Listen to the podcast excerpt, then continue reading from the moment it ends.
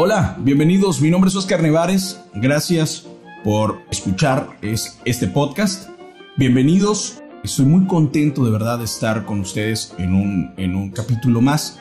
Como ya se está volviendo tradición, voy a arrancar con un versículo que estoy seguro que va ad hoc al tema que vamos a tratar el día de hoy. Dice, lo pueden encontrar en Filipenses 4, versículo 10. Y dice, ¿cuánto alabo al Señor de que haya vuelto a preocuparse por mí. Sé que siempre se han preocupado por mí, pero no tenían la oportunidad de ayudarme, dice. No es que haya pasado necesidad alguna, porque he aprendido a estar contento con lo que tengo. Sé vivir con casi nada o con todo lo necesario. He aprendido el secreto de vivir en cualquier situación, sea con el estómago lleno o vacío, con mucho o con poco. Pues todo lo puedo en Cristo que me fortalece. Filipenses 4:10. Bienvenidos sean todos ustedes. El día de hoy prometí traer un invitado y como lo prometido es deuda, pues aquí estoy pagando la deuda. El día de hoy tengo a una persona muy especial para mí y el cual a la torre tenía muchas ganas de, hacer esta, este episodio donde estoy seguro que va a estar muy interesante. El tema como ya lo vieron es... Eh, ¿Los hijos pródigos pueden regresar a casa? Según la Biblia, sí, sí podemos regresar a casa los hijos pródigos. Yo soy una muestra de eso. Yo soy un hijo pródigo eh, orgulloso de haber vuelto a casa, de haber eh, pasado miles de situaciones muy, muy desafortunadas, pero como lo dije en, el, capítulo anterior, no me arrepiento de ellas porque gracias a ellas pues estoy eh, hoy en donde quiero estar, que es sirviendo al Señor otra vez pero la pregunta es, Dios nos ha permitido regresar a nosotros como hijos pródigos.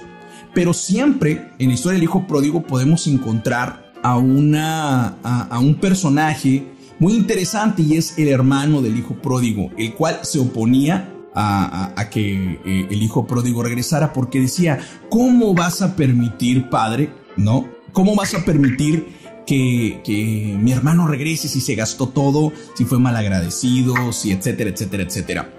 ¿Por qué leí este, este versículo? Dice que estoy hecho para, para tener todo, he vivido eh, con, también he vivido sin nada. Me han querido ayudar, dice, pero a veces eh, no se ha podido. Y eso creo que es justamente lo que pasa eh, a veces en las, en las iglesias o, o, donde nos reunimos. Se nos olvida la parte en la que Jesús le extendió la mano a la mujer que estaba sangrando, que se acercó al leproso. Se nos olvida a veces que Jesús pasaba más tiempo con los pecadores que con los propios, vamos a llamar, que conocían la palabra del Señor y el día que pasó con las personas que servían a Dios, con los de la iglesia, vamos a suponer, fue el día que les tiró todo el changarro, les agarró la mesa, les volteó, les tiró todo. Y siempre los que lo criticaban eran justamente las personas que técnicamente tendrían que haberlo apoyado, incluso los que lo crucificaron. ¿Por qué doy todo esto? Porque mm, yo sé que muchos de los músicos y amigos que tenemos en, en este gremio eh, a veces no regresan a la iglesia, como en su momento me pasó, o no tanto a la iglesia, a los caminos del Señor, porque a veces tienes miedo de que te juzguen, porque yo cuando me fui a la iglesia pues era bastante joven, mucho más joven de lo que soy ahora, eh, y pues no tenía tantas marcas, ¿no? Este, en, el cuerpo, físicas y emocionales, pero el Señor nos llama a aceptar a las personas tal y como vienen. Recordemos que la iglesia es un lugar para los enfermos, no para los sanos. Entonces, a veces se nos olvida esa parte. Sin más palabras por el momento, quiero darle la bienvenida a mi hermano Rubén Mendoza. ¿Cómo estás, hermano? Encantado de estar por acá, eh, contigo, saludando a tu gente. Y pues, aquí estamos. La verdad, tenía mucho tiempo queriendo ah, que hiciéramos esta, este podcast porque hay tantas cosas que podríamos contar, hay tantas cosas que podríamos platicar de anécdotas, similitudes, diferencias muchas veces, pero que hasta el día de hoy nos, nos siguen manteniendo. Estamos en dos ciudades totalmente diferentes, incluso en dos países totalmente diferentes, y nos dimos el tiempo de poder eh, platicar el día de hoy. Y el tema va, muy de la mano a lo que dije al principio. Somos hijos pródigos y cómo te recibe ese hermano, entiéndase eh, por la historia, la iglesia, cómo te recibe después de, de querer regresar a los caminos del Señor.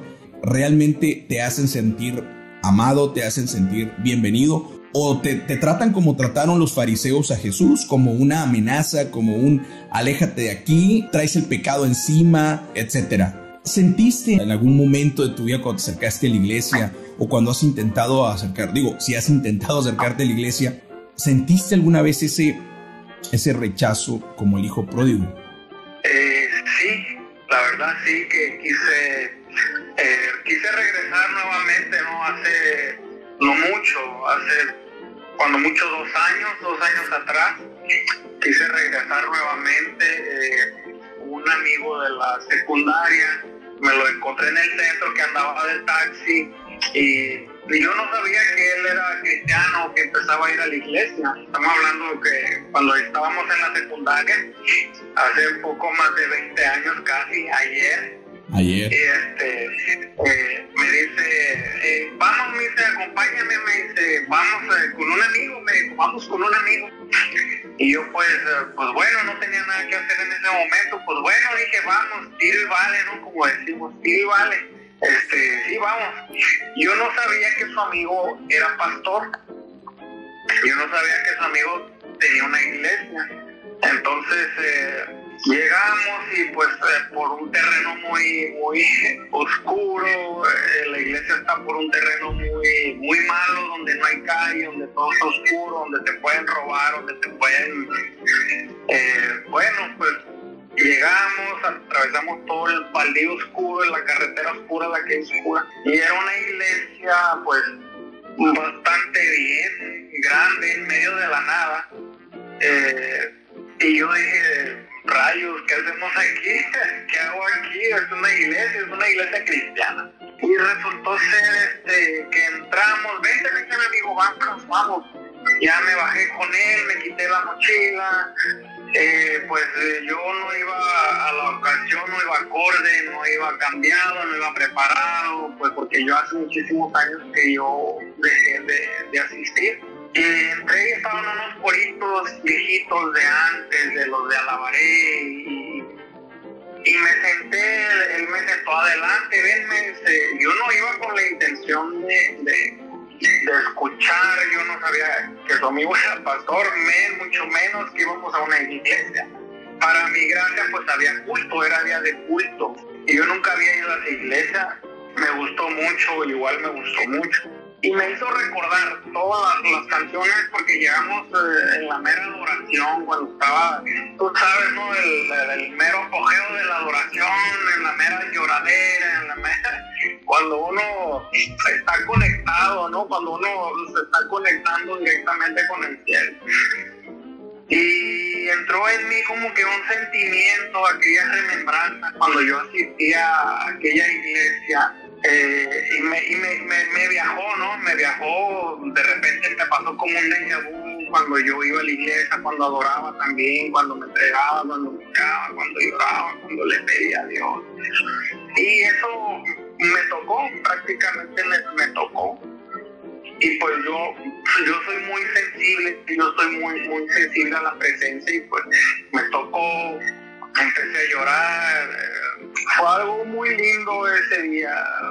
Terminó, oraron por mí, el pastor oró por mí, la gente oró por mí, los, los hermanos de ahí, los miembros de ahí oraron por mí, se acercaron, me saludaron todo fue muy lindo al principio. El pastor platicó conmigo después de la, del culto, él oró conmigo, se dio un poco de tiempo y empecé a asistir ahí. Acaso asistí como ocho, nueve meses, como nueve meses o diez meses más o menos creo que asistí. Pero no fue, no fue como que, no fue como que lo que yo esperaba, ¿me entiendes? No fue como yo, lo que yo esperaba y pues eh, empezaron a sacar las uñas, empezaron a portar mal, yo veía conductas eh, erróneas que no, que no eran acorde a. Sentí un poco a la vez el rechazo, empezaron a haber discipulados, empecé a asistir a discipulados, empecé a asistir a pláticas, empecé a asistir a, cultos de jóvenes, a oraciones, porque cuando yo, yo cuando estoy metido ahí, yo me meto al 100%. Como dice la palabra de Dios, por tanto no fuiste ni frío ni caliente, te vomitaré de mi boca.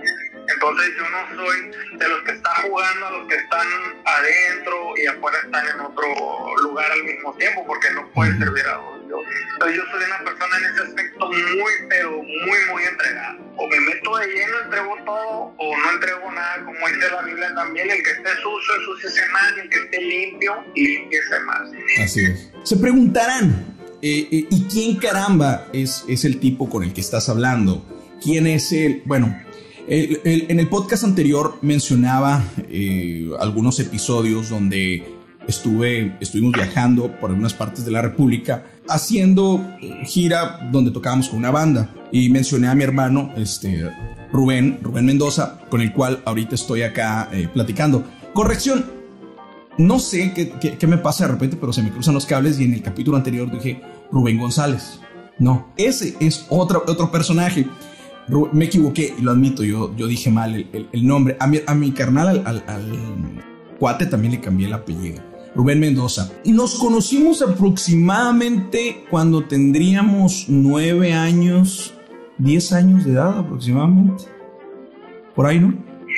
Más o menos por ahí estábamos muy pequeños, estábamos chavillos, verdes. Eh, prácticamente tenemos toda una vida de conocernos, porque ya tenemos pues, algunos atardeceres. Ahorita me, encanta que decías que ibas a las reuniones de jóvenes. ¿Qué hacías con los jóvenes? Y tú ya no tenías que ir con los jóvenes, tú ya tenías que ir a, la reunión de los de la tercera edad, ya casi como yo, ¿no?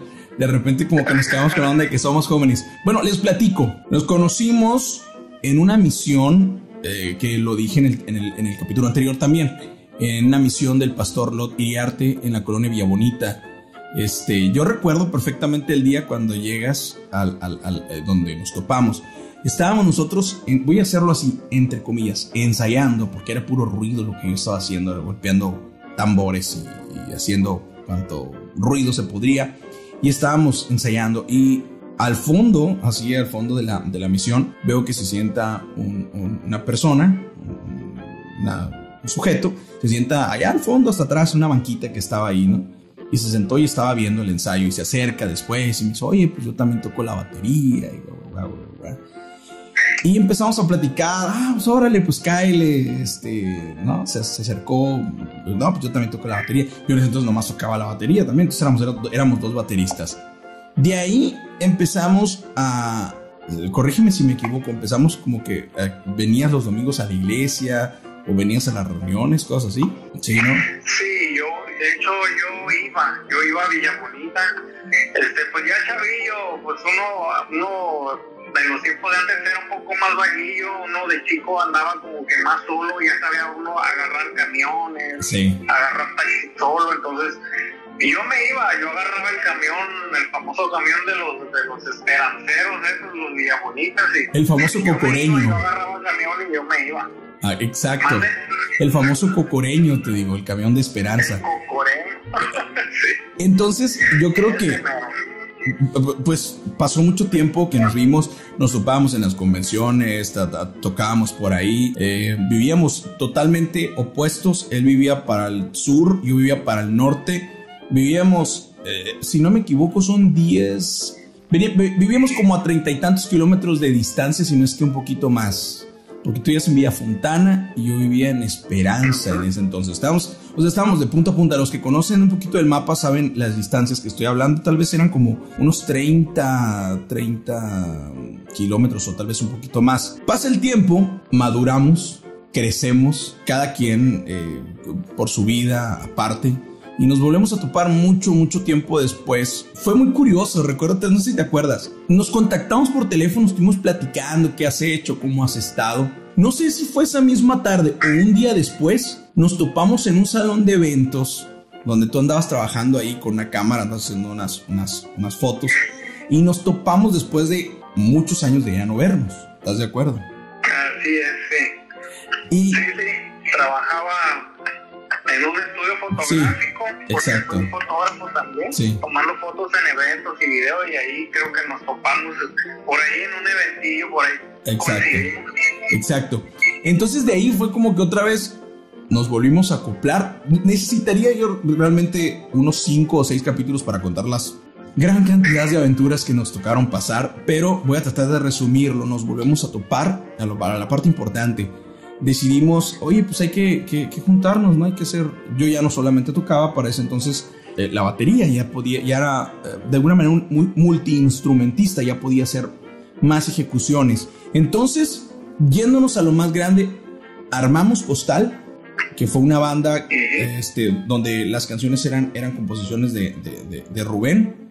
Yo hacía los arreglos musicales. A, a, la par de que, de que salimos con postal, postal, perdón, yo estaba trabajando con otra banda que era Jotequila. Jotequila era, era, era un concepto este, que a mí me gustaba mucho porque era como más rock, eh, blues, este, rock and rollero. Y Postal era todo lo opuesto, era más pop, era más, más fresco. Entonces logramos hacer por ahí cosas bien interesantes. Estaba eh, Priscila de vocalista en aquel entonces con nosotros.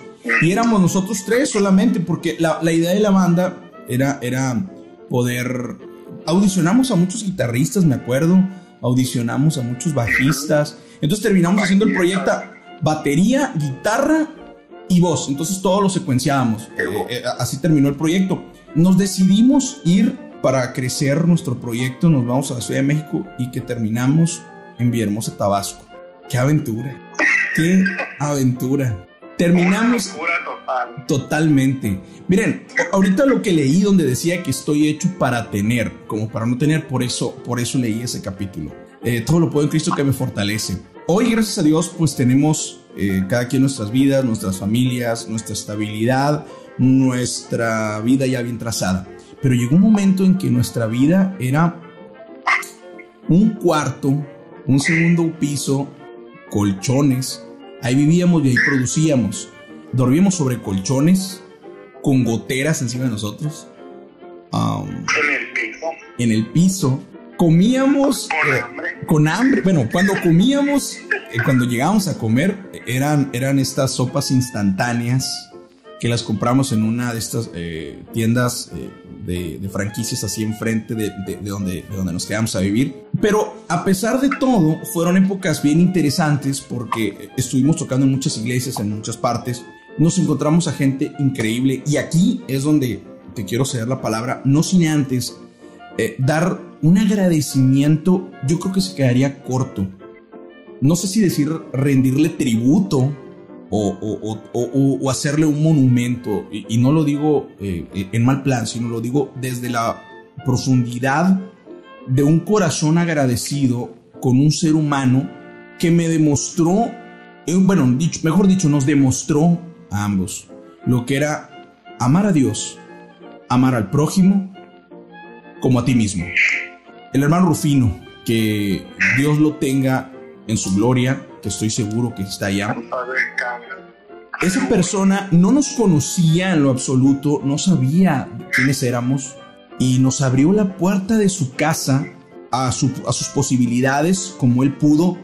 Literal, nos dio de comer, nos, nos acobijó, nos tomó como unos hijos hago mucho énfasis en él porque a pesar de que allá teníamos personas, digo, no quiero hacer esto muy perverso, ¿no? El, podcast trato de contar las partes bonitas o las partes menos, menos eh, ahí feas, pero a pesar de que había personas que estaban allá en, cuando estábamos en Villahermosa, familiares míos particularmente, que pudieron haber hecho algo, algo más sustancioso, ¿no? Bueno, que al, menos uno espera que haya una, una respuesta más sustanciosa no fue así. Un desconocido totalmente nos toma y nos da asilo en su casa y nos trata como, como yo creo que el Señor o Dios dijo, traten a los demás. Siéntate en mi mesa, ven, come de mi comida, come de mi plato, vive en mi casa y todo por, por amor al Señor. ¿Recuerdas esa época? Sí, claro que sí. Pues como dices, este, fue una, una locura después de, de hacer eh, la banda esta postal en Obregón, viajar a, por un futuro mejor a la Ciudad de México, donde estuvimos ahí también por ahí en algunas partes. Estuvimos eh, de ahí en Villahermosa, Tabasco, todo correcto. Eh, llegamos más que nada ahí a una iglesia. Nos, nos acercamos ahí, nos, nos, adoptó, nos adoptó una iglesia, un pastor en aquel entonces, eh, y dormíamos en, en, prácticamente en un cuarto. No era, sé, era una bodega, ¿estás de acuerdo? Era una bodega, había, había cosas guardadas ahí, nosotros llegamos, limpiamos, no eran las mejores condiciones, pero por lo menos teníamos un techo donde dormir, donde descansar. Llovía mucho, lo cual había muchas goteras. Hicimos, eh, ahí hicimos nuestro nuestra casa, hicimos ahí nuestro estudio, de ahí componíamos, ahí escribíamos, ahí hacíamos la melodía, ahí eh, tocábamos la guitarra, ahí secuenciábamos, ahí arreglábamos, ahí hicimos todo en ese cuarto, era como un cuartito como de de qué, de 6 por 4 de 4 por 4 era muy pequeñito, pero apenas cabíamos los dos ahí, y una mesita y la computadora y las guitarras en el suelo. Prácticamente estábamos en colchones en el piso. Sí, sí, sí, sí. sí. Eh, y, y, con hambre, buscando, ¿no? Buscando siempre, pasamos hambre como todo íbamos llegando, unos forasteros de lejos buscando suerte, buscando. Y gracias a Dios que Dios, Dios puso en esta persona pues a adoptarnos.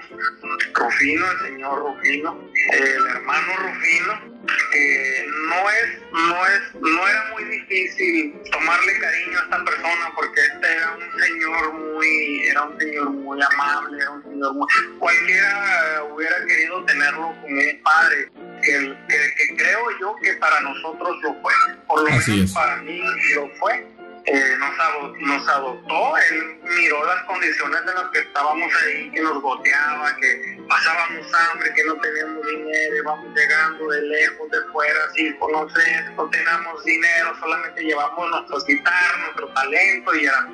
Entonces, vénganse a mi casa, vénganse a mi casa a los días, vénganse a mi casa. Nos fuimos, nos adoptó sin saber de nosotros si le íbamos a robar la casa, sin nada, él nos adoptó Cosa curiosa. Eh, exactamente. Y eso, eso es a lo que me refería.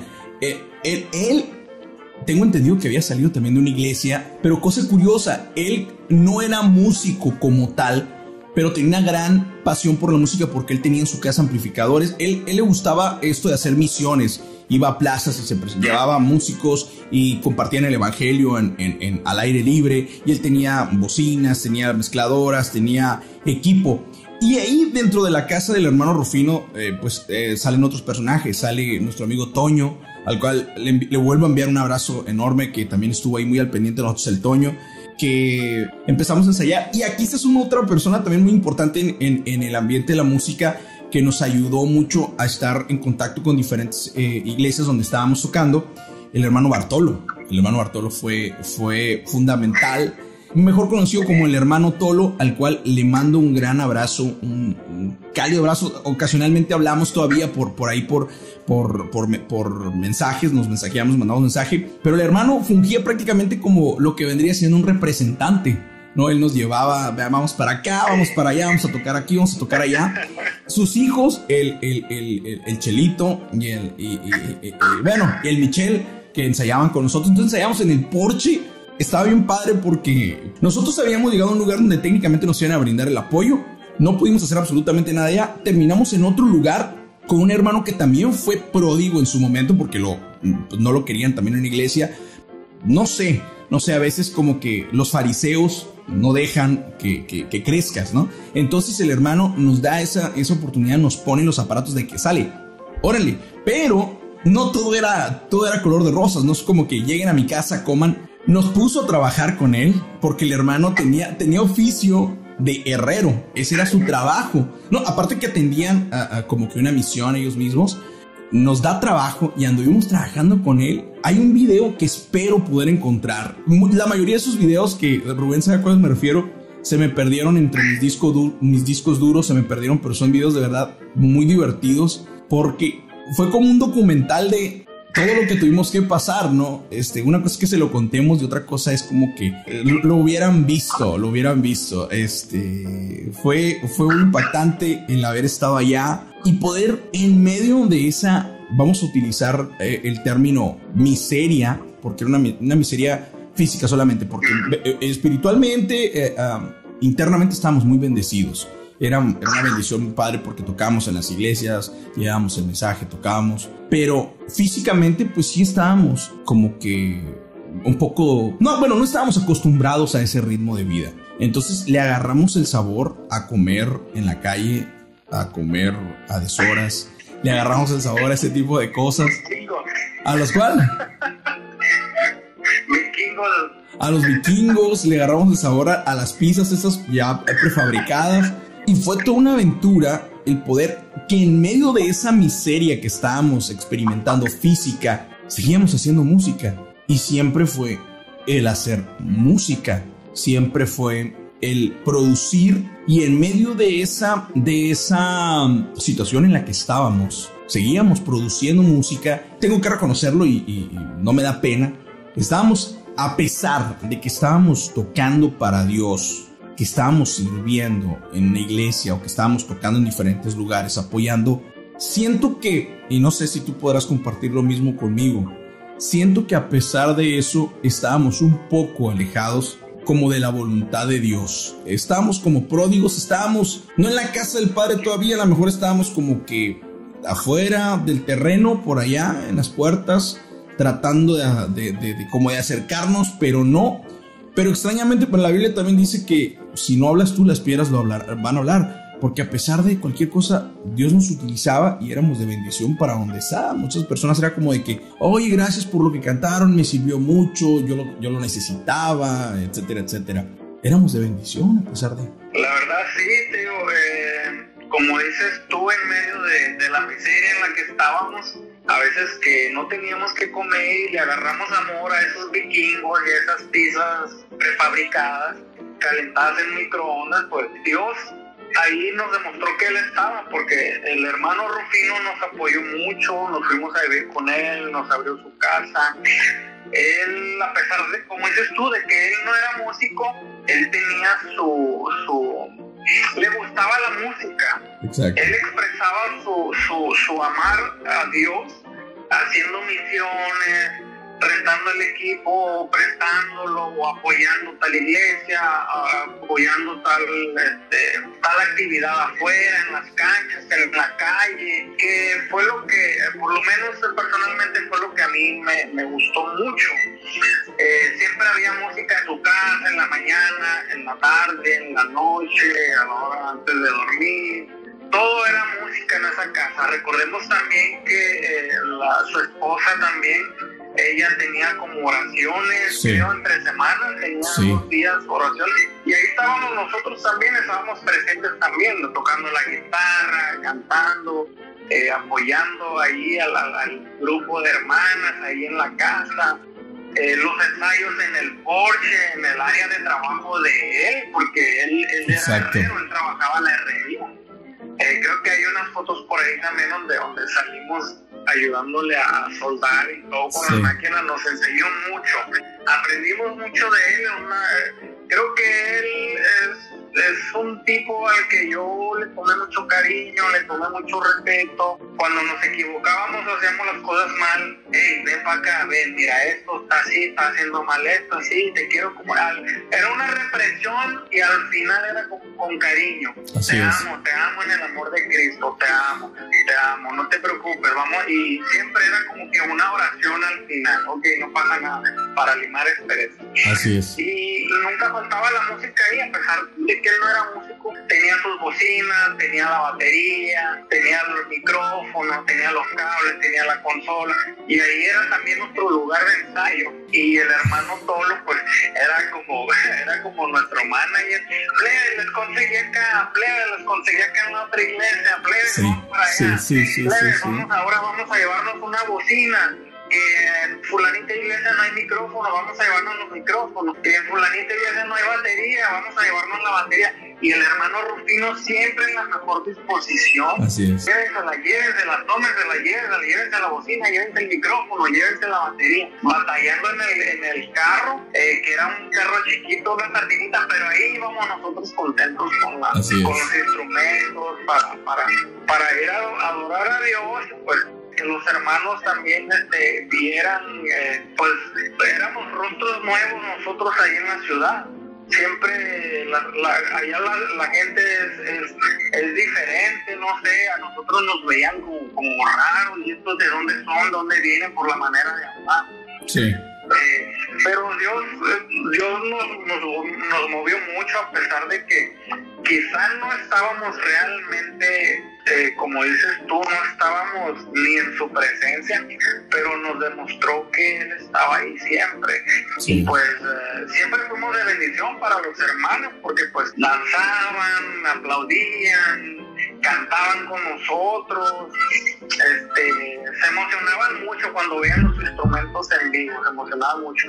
Entonces fue toda una travesía estar ahí en, en Villahermosa, Tabasco. Fue, para mí fue una de las más experiencias, una de las experiencias de mi vida que me quedó mucho, muy marcada. Eh, lamentablemente, pues al tiempo, años después, al año o a los dos años, no sé, este, fallece el hermano Rufino. Sí.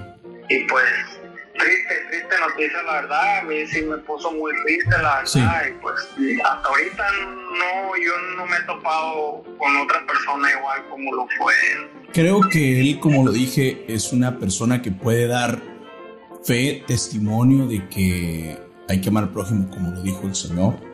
Y es una persona que estoy seguro que amaba a Dios con todo su corazón. Si no, no hay una explicación de por qué era como era y, y a, a, la torre. O sea, solamente puedo decir, gracias Dios por ponerlo en nuestro camino. Aprendí mucho de él, aprendí cosas, cosas que yo nunca me imaginé que fuera a poder aprender. Sal, saliendo un poquito ya de Villahermosa, nos regresamos a, para nuestra, nuestra tierra a seguir este, produciendo. Grabamos por ahí un disco con post, de, de, postal que terminamos produciendo con, ¿cómo se llamaba el que, que movía Mike? ¿Era Mike? Mike, Mike, eh, Mike, ok, eh, no recuerdo su no, la, la, el apellido, tal vez se me vaya, pero nos empezó a mover, tocamos en, algunos, en unos lugares. Para entonces se sepa, deshacemos la banda de, de Jotequila por intereses, diferencias de intereses. Cada quien toma su camino también. Y Postal eh, lo, lo, lo, pusimos en pausa. Ya había otros compromisos familiares, este, había responsabilidades de familia. Pero cuando regresamos, seguimos tocando por acá en, en, en, con, una misión con el hermano Francisco. ¿Te acuerdas? Acá en Rumbo para Esperanza también seguimos tocando acá.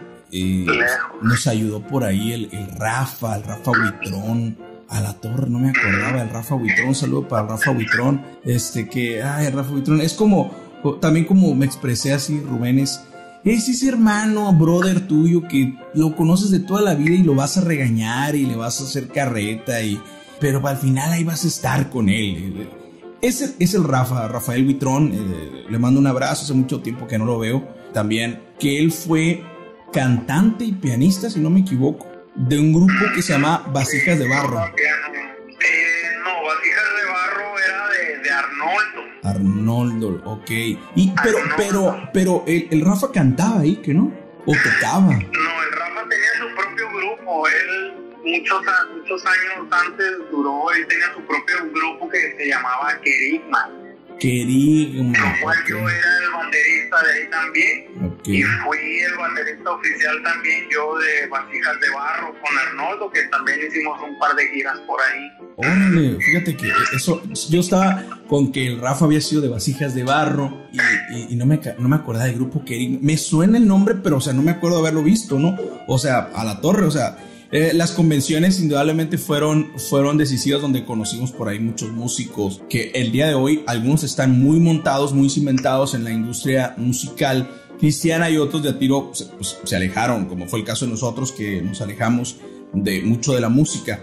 En, todo este, este break estoy tratando de poner en contexto cómo volvemos al camino del Señor, nos volvemos a alejar. Después de ese como mini regreso de llegar de la ciudad de Tabasco, tuvimos por ahí un acelere bastante, bastante fuerte, en el que dijimos vamos a deschungarnos, vamos a darle con todo. Y sí, nos deschungamos bastante. Hace 12, no, 3, no. Ya van para 12 años que estuvimos en la ciudad de, Villahermosa cuando llegamos, hace 12 o 13 años, 12 años. Y Más o menos. hasta ahorita, mi persona, y hablando por Rubén, dice que recientemente estuvo por ahí en una iglesia, es cuando yo decido otra vez regresar al camino del Señor. Para esto en medio eh, hicimos cualquier cantidad de cosas. Yo anduve por otras partes, viajando, Rubén eh, en otras partes, pero siempre hemos estado en comunicación de una u otra manera, con acuerdos y desacuerdos, pero siempre con la intención de, de regresar y, y, hacer, hacer música. No pierdo la esperanza que nos podamos volver a sentar a, a, a terminar un proyecto. ¿Cuál fue la anécdota más relevante que te, o, o, la más importante, la que tienes en tu cabeza, que te marcó cuando trabajamos juntos? ¿Qué fue lo que más... Es una anécdota que nunca vas a poder olvidar. Híjole, pues me la pone difícil porque sí fueron muchos, muchos momentos lindos, como agradables, desagradables, hubo llanto, hubo risa, hubo felicidad, hubo tristeza, hubo de todo, hubo de todo. Yo siento como si nunca nos hubiéramos separado, porque estuvimos en muchos proyectos juntos, tanto como en Hot Tequila, que yo era el, el manager, el representante el de ustedes, el manager, eh, tanto como Postal, pues la verdad es que todo, todo me quedó marcado todo me quedó marcado como Tequila, Postal, todas las tocadas que también se dieron con, con Tequila, porque sí, Tequila creo que se movió un poquito más que Postal, porque Postal era un poco más popero, más fresco. Yo no conocía mucho del ambiente rock, me gustaba el rock a mí, eh, pero nunca había vivido de tan cerca el ambiente como, como con Hot Tequila. Sí. Este, todas fueron cosas bonitas, Tequila, tanto Postal, eh, Postal también, acuérdate que nos oíamos en la calle, nos oíamos en la calle, duramos, no supiste tú, pero eh, duramos un mes con Postal, eh, con la canción de, uh, ¿cómo se llama esta? No hay más vida, con la, can la canción, duramos un mes en número uno en Exa FM y nos escuchábamos por todo Obregón, íbamos en la calle caminando y nos escuchábamos y sonaba la canción, mira la canción, la canción, la canción. A la torre no me es cierto. Mm, acuérdate que tuvo una canción en Exa FM, es cierto, meses, es número uno, creo que la tomaban como tres veces al día o cuatro veces al día. Uh, indudablemente eran otras épocas en las que esto, Spotify y toda esta tecnología no existía. Eh, para poder que una canción sonara y, y tuvieras tu, tu, tu, hit, tenías que sonar en la radio, si no, no eras nadie. Um, ni, soñar, ni, ni, pensar que fueras a hacer un video musical porque, pues, ¿dónde lo transmitías? O sea, realmente lo podías transmitir otra vez en la, en la televisión local y la televisión local no era como que tuviera mucho alcance en ese momento. Entonces era, era tocar y los que te alcanzaban a ver, ahí te veían.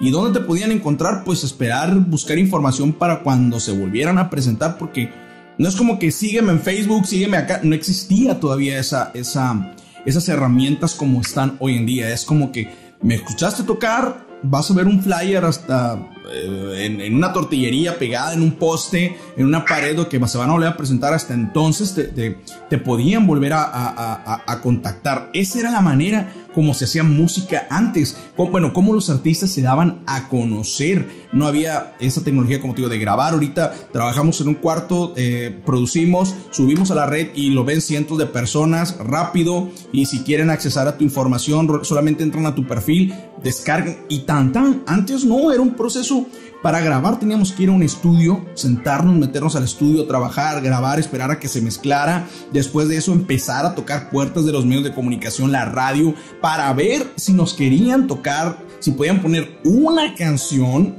y, a la torre. Era, era demasiado, demasiado difícil. La otra pregunta que tengo es, ¿el artista cristiano que sea tu, tu favorito?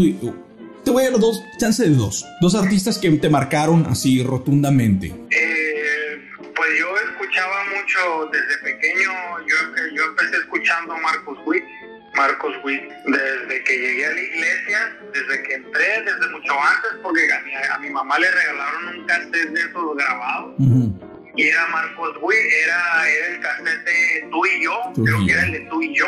Fue el primer artista que yo escuché de, niño cuando llegamos a la iglesia, yo creo que tenía como algunos 5 o 6 años.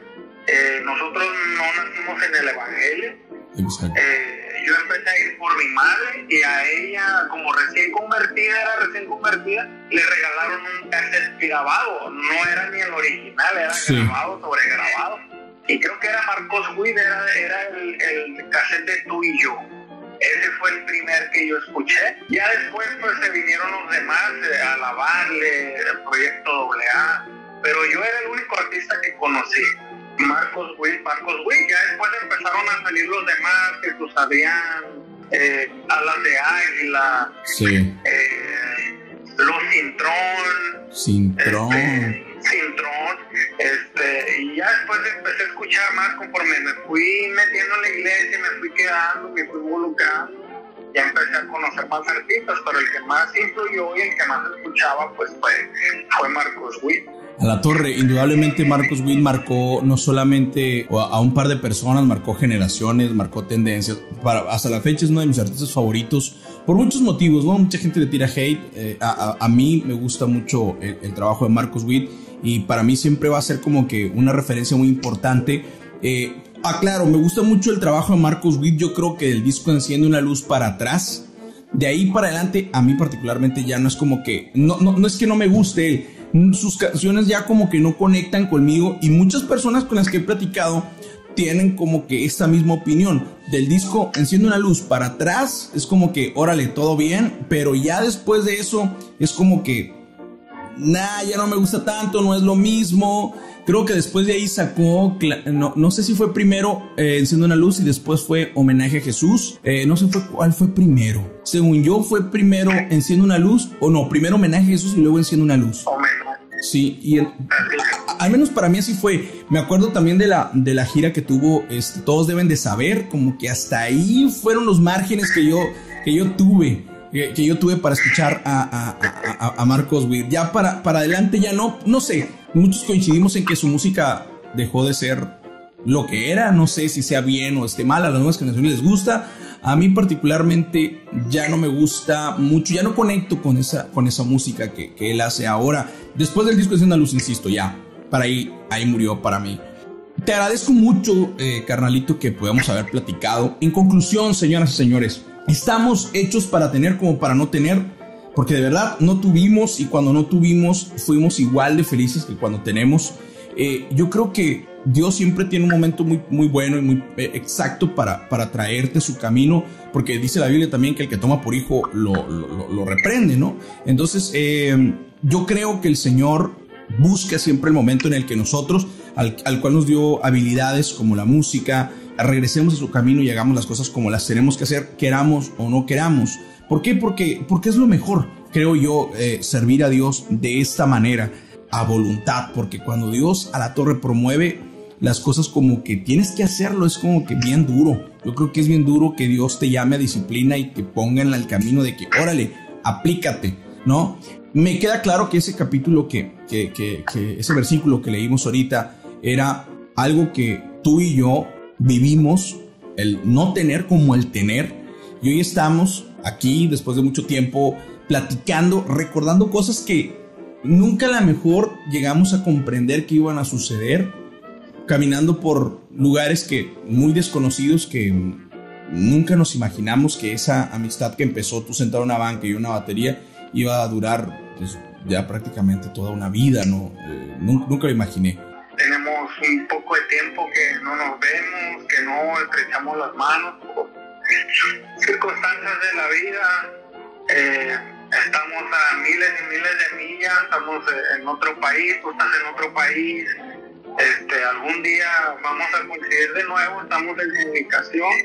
Eh, y pues eh, quiero decirle pues, a todos los músicos que van empezando en este rubro de de la iglesia, porque ahorita ya la iglesia pues desafortunadamente no es lo que es como era antes. Citarlos nada más que no se desanimen, la gente nueva que va entrando, nosotros pues ya somos, somos lobos viejos nosotros que sabemos cómo cómo se maneja el agua por ahí. Eh, no se desanimen, eh, vean el punto blanco de perfección. Eh, como dice mi hermano también, la iglesia es para la, es un hospital, es para gente que está enferma, porque ahorita es muy fácil señalar, ahorita es muy fácil hablar, es muy fácil reírse del hermano, de aquel, del que va llegando es muy difícil. Ahorita no se sabe ciertamente qué iglesia está bien, qué iglesia está mal. Yo sé que aunque acuérdate que Saúl, eh, perdón, acuérdate que David fue un asesino. David mató, David cometió homicidio y aún así Dios Saulo de Tarso, el famoso Pablo, era un asesino que mató a todos los, eh, mató mucha familia cristiana, mucha, mató mucha gente cristiana. Y fue Pablo, Pablo fue cuando le cambiaron de nombre a Pablo, era un asesino y aún así Dios lo utilizó. Moisés fue un asesino también, se descabechó a dos egipcios en el desierto, los mató, fue un asesino y aún así Dios lo usó. Muchas veces la gente va a juzgarte, muchas veces la gente va a decirte que Dios a ti cómo te va a usar, Dios a ti cómo te va a hablar Dios a ti no te escucha. Muchas, muchas veces la gente quiere hacerte sentir culpable, ¿me entiendes? Claro. Entonces, eh, nunca desistas, nunca dejes de creer. Eh, tú sigue yendo a la iglesia, aunque te juzguen, aunque te critiquen. Dios va a saber el tiempo y que no desistan. Los músicos nuevos, por favor, estamos en tiempos difíciles, no existan. Y la gente también no desistan.